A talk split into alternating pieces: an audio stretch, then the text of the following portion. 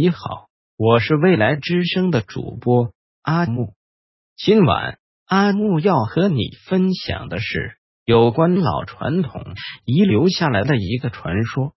我出生在农村，听我爷爷和父亲说，他们小的时候，村里还是非常流行土葬仪式的。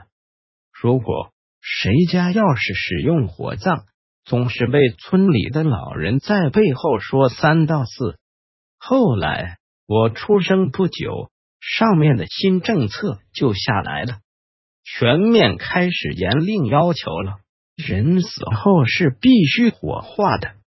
可是上有政策，下有对策，一些老人还是会想法设法的逃避火葬，因为在他们看来。人死了，一把火烧成灰，什么都没有留下。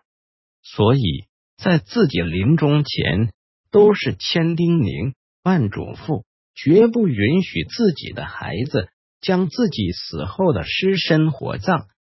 孩子们通常怎么做来显示出自己的孝顺呢？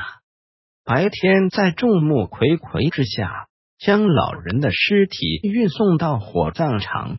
然后晚上趁着没人的时候，再偷偷拉回来下土葬。第二天再将空空的骨灰盒摆在灵堂里，让来参加吊唁的人都以为尸体已经在当晚火葬完了。然而，就有那么一年，村里死的人比往年多了一倍，其中很多都是偷偷被土葬了。可是后来被上面的人发现了，挨家挨户下令，要求他们将已经下葬的尸体重新挖出去进行火葬。但是有一些尸体已经腐烂不堪，实在不适宜远程运输了。但上面又一直要一个交代，双方让步，达成了最终的一致。只要将尸体的头挖出来，拿去火化，就算完成任务。那些死者的家属，尽管有一万个不情愿，也得这么做。我家邻居胖墩的爷爷死了大半年了，他是胖墩最后一个亲人。胖墩亲眼看着自己爷爷的头被村里人从坑里挖了出来，当时。他在现场的哭声简直是撕心裂肺，带头的那个人还硬生生给他一把铁锹，让他去砍下自己亲爷爷的头。我听到这里的时候，顿时觉得那些人才是真的丧心病狂呢。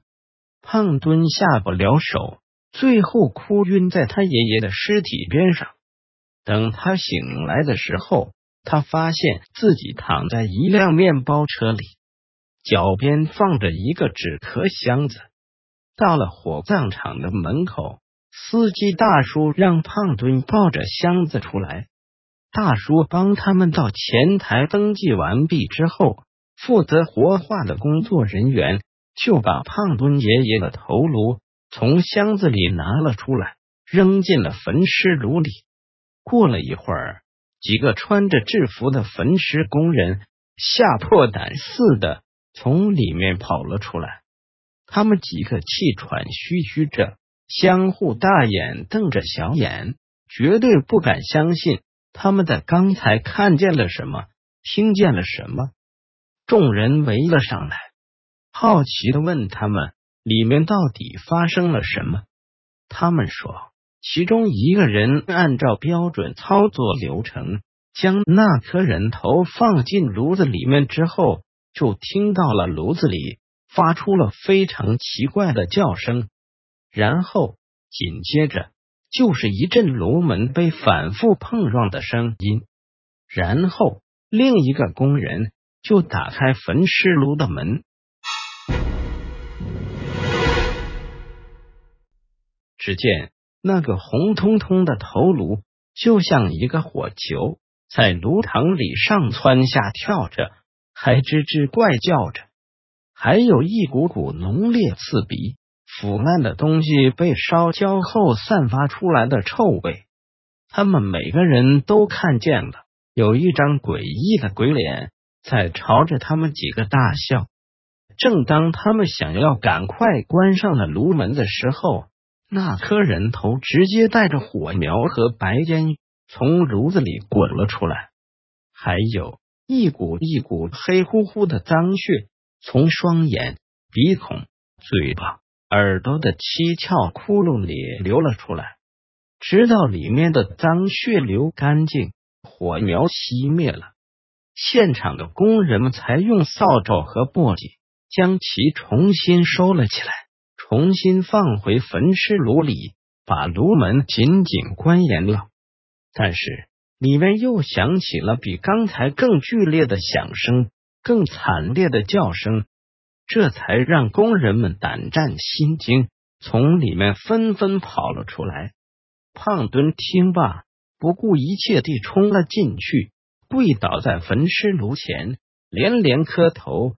嘴里还碎碎念着：“爷爷走好，是孙儿不孝，让您死后还不得安宁。”伸手一触，您不要着急，晚上我就将您送回原处，请您安息吧。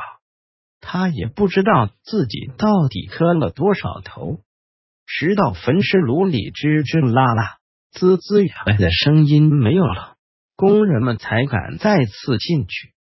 他们把已经浑身无力、瘫软在地上的胖墩扶了起来，然后所有人小心翼翼、毕恭毕敬，将那颗头颅的骨灰收了起来，装进了此前已经准备好的瓷罐里，交到了胖墩手中。